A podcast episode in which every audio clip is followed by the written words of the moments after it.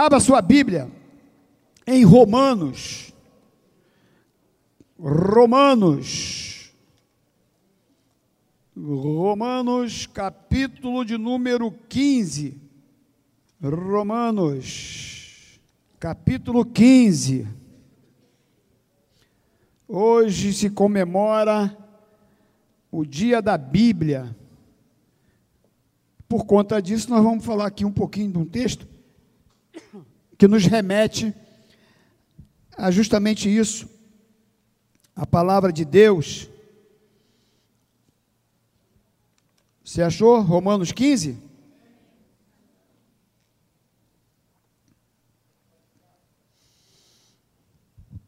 Nós vamos ler o versículo de número 4.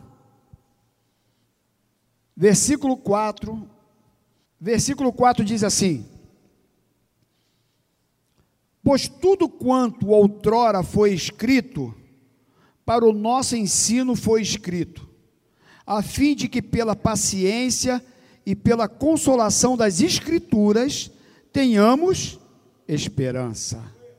Senhor, muito obrigado por essa manhã que já fomos abençoados tremendamente, Senhor. E nesse momento vamos compartilhar as Escrituras, a tua palavra, que é viva e eficaz. Faça aquilo que lhe apraz e que o teu nome seja glorificado. Amém. Meus irmãos, o que sempre nos leva a falhar é a incredulidade. A Bíblia diz que sem fé é impossível, não tem possibilidade. Sem fé é impossível agradar a Deus. E nós falamos muitas vezes que cremos, que Deus ouve nossas orações, mas oramos muito pouco. Isso é sinal que falamos e cremos menos. Da mesma forma, é com as Escrituras. Nós temos tantas promessas na Bíblia e muitas vezes duvidamos. Eu até na ceia de quinta-feira, falando com o pessoal, eu estava falando ali, olha, lá em Isaías, havia uma promessa 700 anos antes de Jesus nascer, que haveria do menino nascer, né? Um menino vos deu, um menino vos nasceu, e seu nome, aí você conhece o texto, será é, é, é maravilhoso, conselheiro, Deus. E aí você tem a promessa, 700 anos Jesus nasce. Aí lá, 500 anos antes, Miqueias diz a cidade que Jesus ia nascer. 500 anos antes de Jesus nascer, Miqueias diz que ele iria nascer em Belém. E Jesus nasce em Belém. E se Jesus foi um cumprimento da promessa de 700 anos, 500 anos, 600 anos pelos profetas, se diz que ele então virá buscar a igreja, essa promessa vai se cumprir. Amém? Eu creio nisso. Então a Bíblia, ela é recheada de promessas. E tudo que está nela, olha o que, que diz o texto que nós lemos. Olha o que, que diz Romanos 15, 4. Vamos, vamos, vamos agora entender o que, que nós lemos? Porque a gente leu rápido. Diz assim: Pois tudo quanto outrora, o que, que é outrora? Aqui é uma palavra meio antiga, mas o passado. Pois tudo quanto no passado foi escrito, ele está dizendo sobre o quê? Sobre o Antigo Testamento. É, porque quando Paulo escreveu ainda não tinha nem o Novo Testamento. Era o apóstolo Paulo que estava escrevendo na carta ainda aos romanos.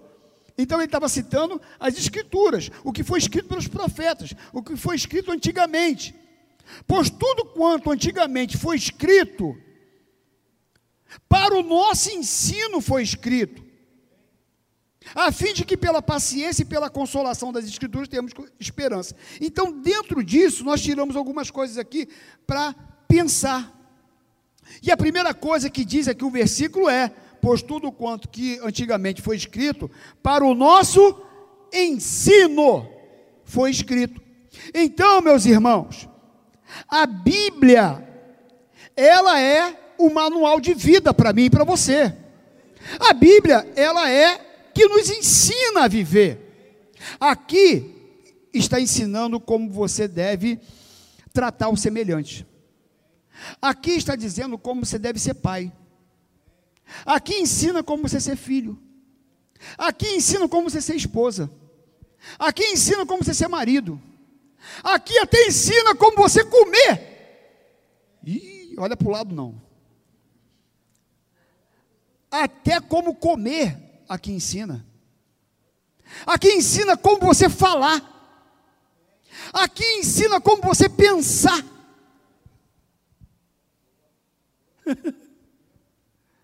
então aqui está a razão da minha vida, a minha bússola, é aquele que me dá direção. Então você quer ser feliz? Você quer ter sucesso na vida? Porque essa palavra é tão boa, né? Você quer ser próspero na tua vida? E eu não estou falando só de dinheiro, não. Prosperidade é muito maior do que grana, tá? Você quer? Então aprenda com as escrituras. Lê. Eu, eu, eu dei, eu, agora evangelizando, eu parei numa barraca ali. E eu falei para a dona: a senhora tem uma Bíblia? Ela, eu tenho uma Bíblia. Mas eu nunca abri minha Bíblia. Eu nunca leio a Bíblia. Eu falei, mas senhora, por que você não lê a Bíblia? Eu não tenho tempo. Eu tenho que fazer esse negocinho aqui, esse bordadinho desse paninho que eu vendo. Eu tenho que fazer isso aqui. Eu tenho que cuidar do meu marido, eu tenho que cuidar do meu filho, eu tenho que lavar a louça. Eu, não tenho tempo, meu filho, de ler a Bíblia, não. Ela podia deixar de fazer tudo que ela falou. Ela só não podia deixar de ler a Bíblia. Por isso que ela está assim, amarga. O jeito que ela falava, ela falava assim, mas meu marido é imprestável, e meu filho tudo fica em cima de mim, e, e, e os homens não querem fazer nada, e acho que a mulher tem que fazer tudo, e não tem o quê, e minha casa, e, e, e uma mulher amarga, uma mulher resmungando, murmurando, reclamando da vida. Mas por que, que ela está desse jeito? Porque ela não conhece a Escritura ela não conhece a Bíblia. Então, o que diz aqui é que tudo que foi escrito foi para o nosso ensino. Tudo que está escrito aqui é para você aprender, sujeito. Você é adolescente, você é jovem, você é mais jovem há mais tempo, você, todos nós, você quer ser sábio. Estude a Bíblia, porque inteligente, muitos são. Você conhece gente que é inteligente, mas não é sábio? Eu conheço. Eu conheço um cara que ele é muito inteligente, mas o cara só faz besteira na vida. Cara, se eu tivesse a inteligência dele, vocês são. Ai, rapaz, ele era para ser rico, milionário. O cara é muito inteligente mas não é temente a Deus, não lê a Bíblia, não, não vive a Escritura. E aí só dá cabeçada, porque por isso que a gente erra, por isso que a gente falha, porque a gente não crê no que está escrito aqui.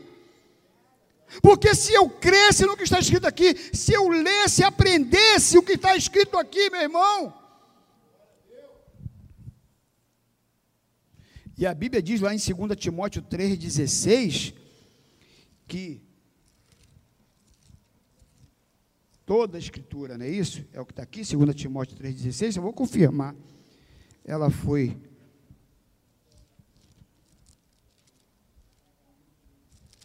Diz assim: toda a escritura é inspirada por Deus, é útil para o ensino, para a repreensão, para a correção, para a educação na justiça. Então a Bíblia aqui diz aqui: toda a Escritura, não é alguns trechos da Bíblia, não é o Antigo Testamento, não é o Novo Testamento, não é Mateus, não é Lucas, não, toda a Escritura foi inspirada por Deus, toda ela. E diz aqui que toda a Escritura foi inspirada por Deus, para quê? Para o nosso ensino. Deus deixou isso aqui, meus irmãos, é para mim, é para você, é para nos ensinar a viver. Por isso que ele deixou a escritura. Segunda coisa que diz aqui no texto, no capítulo 15, versículo 4, que nós lemos, diz assim: Pois tudo quanto antigamente foi escrito, para o nosso ensino foi escrito, a fim de que pela paciência. Por que paciência? Porque quando eu leio a palavra, eu, a palavra paciência pode botar igual perseverança. Perseverança é você ter a capacidade de passar pelas adversidades da vida de pé, crendo em Deus, confiando que Ele vai te abençoar confiando que Ele vai cuidar de você. Então, a paciência me ajuda a enfrentar as dificuldades com autoridade na palavra. E isso é importante. Porque nos momentos de adversidade, o diabo ele sabe da tua fragilidade, ele sabe o que você está vivendo, ele tenta nesse momento te minar, te fragilizar dizer que não tem jeito, que não tem solução, te jogar para baixo, dizer para você que acabou, que é o fim. Mas quando eu leio a palavra, a esperança vem, a perseverança vem, a paciência chega,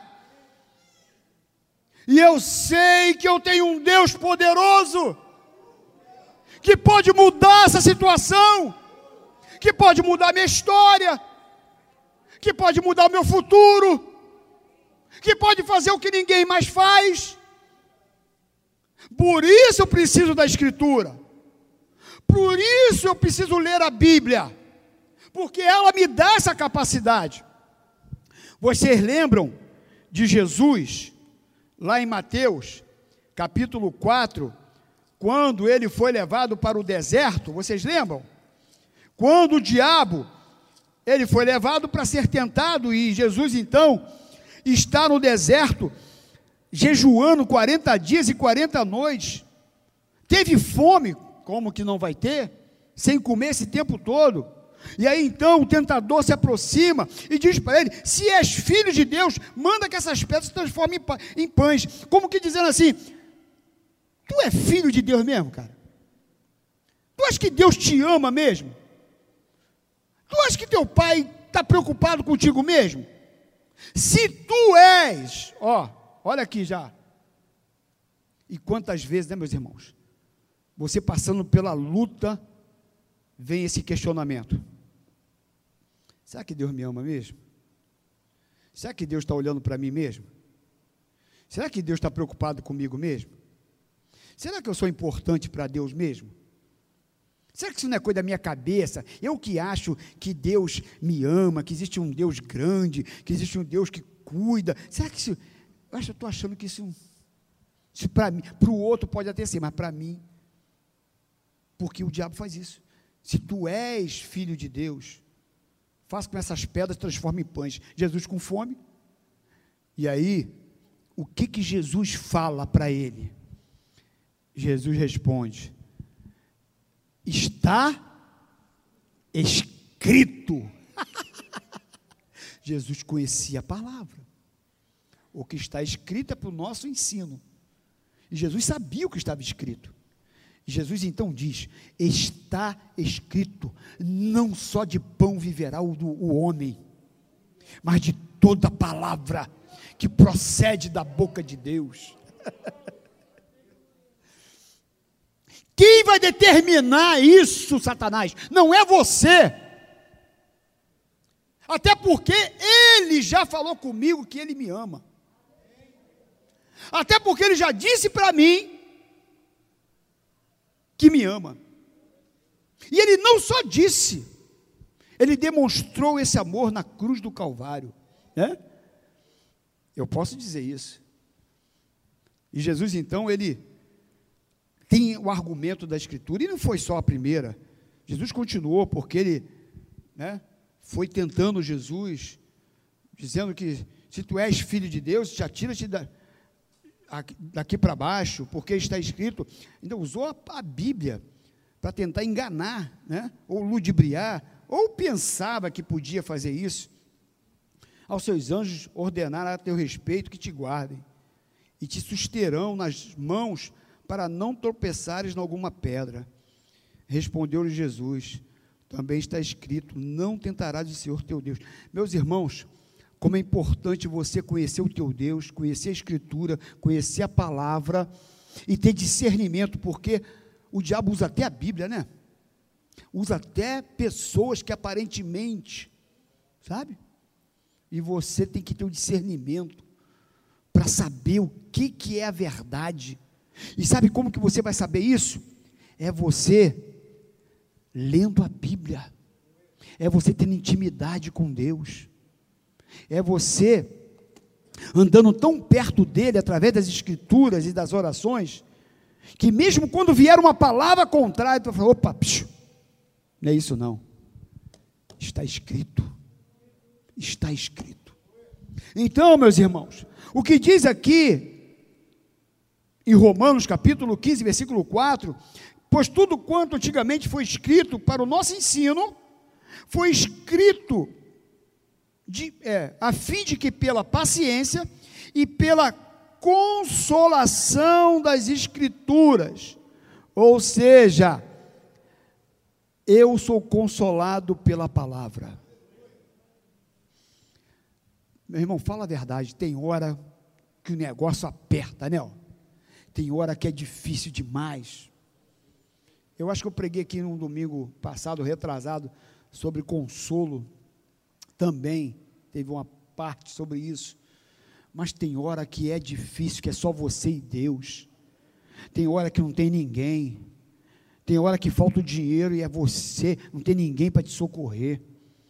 Tem hora que a saúde vai embora e é, e é, só você. O médico não dá jeito, o remédio não dá jeito, o amigo não dá jeito. Tem hora que é só você e ele. Tem hora que é só você, o travesseiro e Deus, mais ninguém. E quando você recorre para Deus, para a Sua palavra, para as Escrituras, você é consolado, você recebe consolo, quando você olha para a Bíblia, olha para a palavra, você está lá todo quebradinho, e você começa a ler a Bíblia, e você começa, sabe, ser cheio, ser alimentado por ela, fortalecido por ela, você se coloca de pé. Meus irmãos, quantas vezes eu já me coloquei de joelho, já comecei a ler a Bíblia, todo quebrado, todo rebentado, e quando me levantar,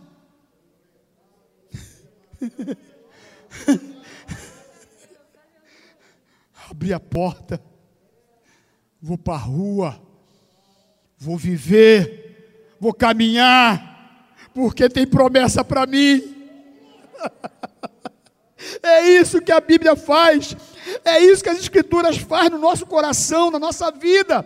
Por isso que gente encontra pessoas como encontrei essa mulher, amarga, triste, frustrada, decepcionada com a vida, porque a Bíblia dela está fechada.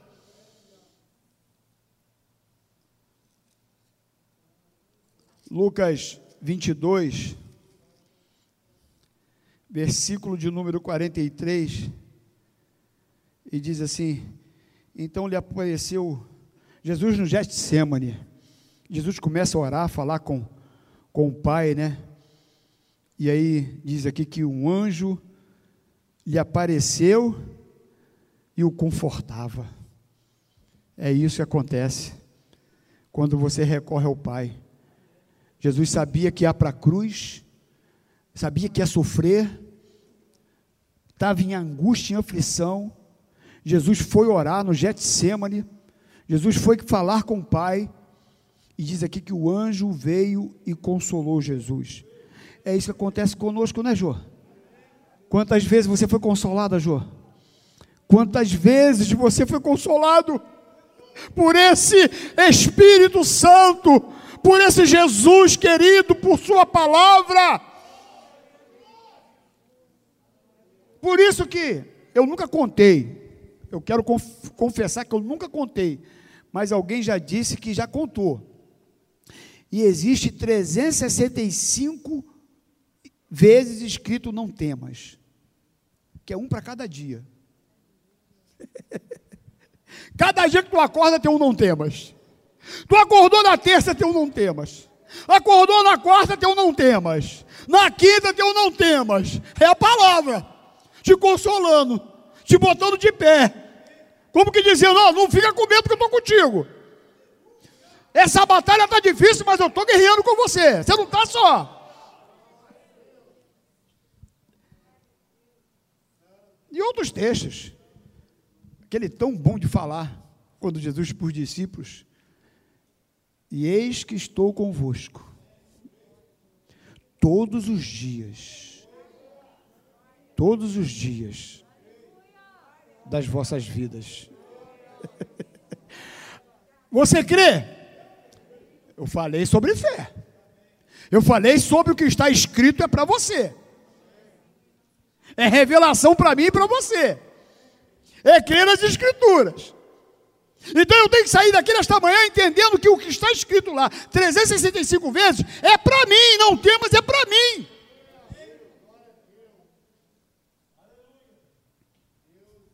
E aí o texto, no versículo 4 que nós lemos de Romanos, diz: Pois tudo quanto antigamente foi escrito, tudo quanto outrora foi escrito, para o nosso ensino, foi escrito para, pela, a fim de que pela paciência e que pela consolação das Escrituras tenhamos o que?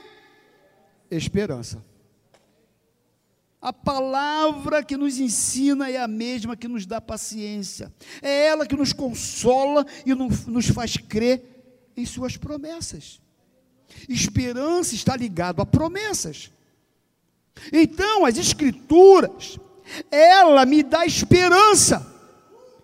Ela me faz olhar para frente e entender que as promessas que foram cumpridas nas escrituras tem muitas promessas que já foram cumpridas, não é verdade?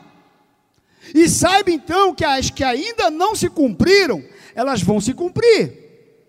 E as que Deus fez para você, fez para você, se você confiar e crer, elas vão se cumprir também na tua vida. Então, quando você lê aqui que Jesus morreu na cruz para te salvar, isso quer dizer, se você crer, você será salvo. E ninguém pode roubar isso de você. Ninguém vai roubar a minha salvação. Ninguém, Wellington. Eu sou salvo, Wellington. Você pode olhar para o lado e falar que você é salvo. Fala, ah, fala, fala. Fala assim, eu sou salvo. Vocês são, olha para mim, vocês são. Eu sou salvo, vocês são. Eu sou salvo. Você é salva. Em nome de nós somos salvos. Jesus vai vir buscar a igreja.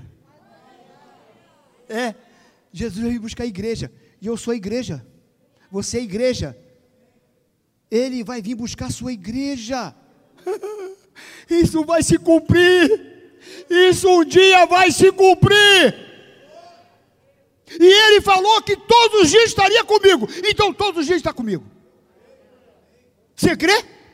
Quem está contigo todo dia? Se não crê nisso, rapaz, acabou. Estufa o peito, levanta a cabeça e vai em frente. Coisa boa. Aí a gente lembra aqueles homens no caminho de Emaús. Ficaram sabendo que Jesus morreu, estava numa cruz, crucificado, e agora aqueles discípulos que andavam perto de Jesus, já não tinha mais Jesus, e diz lá em Lucas capítulo 24, a partir do versículo 25, depois você pode ler que os dois caminhavam juntos, conversando e se lamentando porque Jesus tinha morrido. Estavam saindo de Jerusalém, estavam indo para Emaús. E aí então Jesus se aproxima deles. Lindo, né? E aí pergunta para eles: Mas o que que vocês estão com o coração assim tão apertado, triste, estão atribulados? Por quê? Por que vocês estão conversando à medida que vocês caminham? E aí eles dizem: Ah, mas será que tu é o único que não sabes? o que aconteceu com o mestre, aquele que era poderoso em obras, aquele que haveria de resgatar Israel. Olha a cabeça deles. Eles pensavam que Jesus ia vir num cavalo branco com uma espada, ia liberar, libertar o povo judeu dos domínios sociais, políticos, religiosos, é, é, não sei, econômicos, mas não, era muito maior. A obra de Jesus é salvífica. Eles não entendiam isso. E aí Jesus fala, mas aí Jesus fala assim para eles: olha o que Jesus fala para eles. Mas será que vocês são nécios? Como que dizem? Será que vocês são meio pancados na cabeça? Será que vocês andaram comigo? Ele não falou comigo, não, mas. Será que vocês não lembram o que está escrito?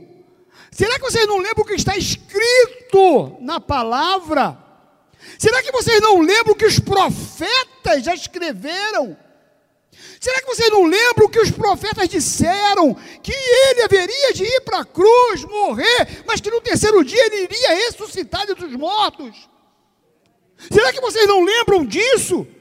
E diz que Jesus pega o rolo, ele pega a própria palavra e ele começa a se pregar, né? Porque ele é o verbo, ele é a palavra. Então ele prega a si mesmo. E ele abre agora o rolo e ele começa então agora a descrever o que estava escrito pelos profetas. E ele começa, está vendo aqui, ó? Olha o que diz aqui Isaías. Você está vendo o que diz aqui Amós? Olha aqui. Você diz aqui, vê, vê o que está escrito aqui em Miqueias. Você está vendo? Olha o, que diz, olha o que diz aqui. Olha o que diz aqui. Olha o que diz na Escritura. Olha aqui para a Escritura. Olha para a Escritura. Olha para o que está escrito. Olha para a Bíblia. Olha para a palavra. Olha o que está revelado aqui. Vocês estão vendo o que está escrito aqui? E diz que à medida que eles leram a Bíblia, leram a palavra, diz que Jesus para um momento com eles e eles falam um para o outro. Jesus sai e larga os dois, e um fica olhando para o outro e fala assim: será que teu coração não queimava quando você lia as Escrituras? Será que à medida que a gente estava lendo, o que ele estava mostrando para a gente, o teu coração não começou a queimar, não? Aí um olhou para o outro e disse que as vidas caíram e eles reconheceram que era Jesus que estava com eles. O que falta muitas vezes para a gente enxergar Jesus é olhar para a tua palavra. Quando eu quero ver Jesus, eu olho para aqui. Quando eu quero enxergar Jesus, eu vejo as Escrituras, porque Ele é o Verbo, Ele é a palavra. Por isso que Ele falou: Olha, vocês não entendem nada, olha para cá, leia aqui, vem cá ver o que está escrito aqui. E diz que o coração daqueles homens queimaram. Porque é isso que a Bíblia faz com o meu coração. A Bíblia queima. Ela queima a palha. Ela queima o lixo. Ela limpa. Ela tira o que não provém, ela tira o que não presta, ela tira a dúvida, ela tira a incredulidade, é, ela tira a falta de fé, ela tira tudo aquilo que não presta, vai limpando, vai limpando, vai limpando, e aí vai purificando o meu coração, vai purificando a minha mente, e aí, à medida que vai purificando, eu vou enxergando Jesus, eu vou vendo Jesus, Poliana. Por isso que Jesus mostrou, olha aqui o que está escrito, olha aqui para a palavra. Hebreus, vou abrir aqui, que esse versículo eu gosto muito. Hebreus 6. Hebreus 6. Não, é para cá. Hebreus 6, versículo 17 e 19. Diz assim: Olha o que está escrito. Hebreus 6, 17 e 19. Por isso Deus quando quis mostrar mais firmemente aos herdeiros da promessa a imutabilidade do seu propósito, se interpôs com juramento, para que, mediante duas coisas imutáveis, ou seja, não muda, nas quais é impossível que Deus minta, forte alento tenhamos, nós que já corremos para o refúgio, a fim de lançar mão da esperança proposta, a qual temos por âncora da alma, segura e firme, e que penetra além do véu. Que coisa poderosa essa palavra. Porque o que está dizendo aqui, que o meu Deus quis mostrar firmemente aos herdeiros da promessa, a imutabilidade da promessa, ou seja, o que ele prometeu não muda. O que ele falou não muda. O que Jesus disse permanece de pé. O homem pode mudar, o homem pode falhar, o homem pode fraquejar nas suas palavras, mas o que Deus diz jamais muda. Não muda. Ela permanece.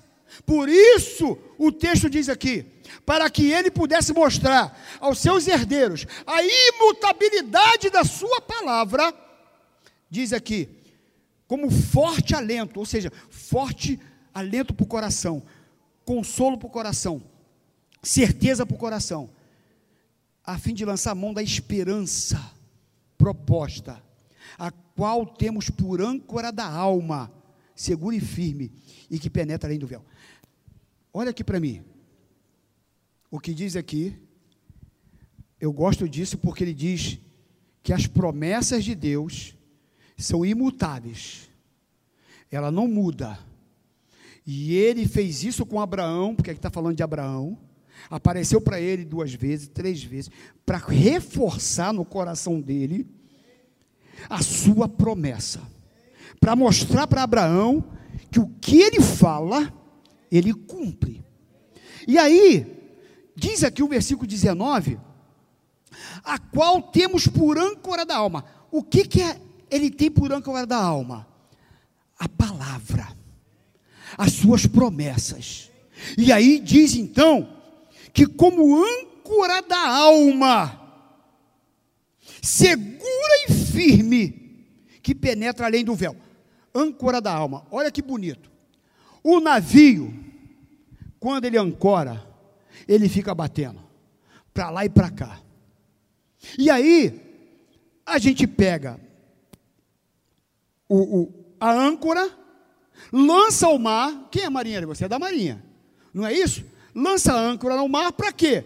Para a âncora para lá embaixo e o navio para de balançar. E o navio fica ancorado. Fica no mais equilibrado. Não é isso? Então o que o texto está dizendo é que a palavra de Deus ela é como a âncora da alma. A palavra de Deus, você está balançando para lá e para cá, você está sem estabilidade, você está sem estabilidade, então a palavra vem como âncora e te coloca equilibrado. Te coloca estável. Te coloca no centro e você permanece equilibrado, firme, como âncora da alma, a qual temos por âncora da alma, segura e firme, e que penetra além do véu. Esperança é confiança no cumprimento de um desejo ou de uma expectativa. Hebreus 4,12 diz assim: porque a palavra de Deus ela é viva e eficaz e mais cortante do que qualquer espada de dois gumes e penetra até o ponto de dividir alma e espírito, juntas e medulas, e ela é apta para discernir os pensamentos e propósitos do coração. Essa é a palavra de Deus. Essa é a palavra de Deus. Você quer aprender a viver? Leia a Bíblia. Você quer ser consolado? Leia a Bíblia. Você quer crer nas promessas de Deus? Leia a Bíblia. Você quer se manter firme? Leia a Bíblia.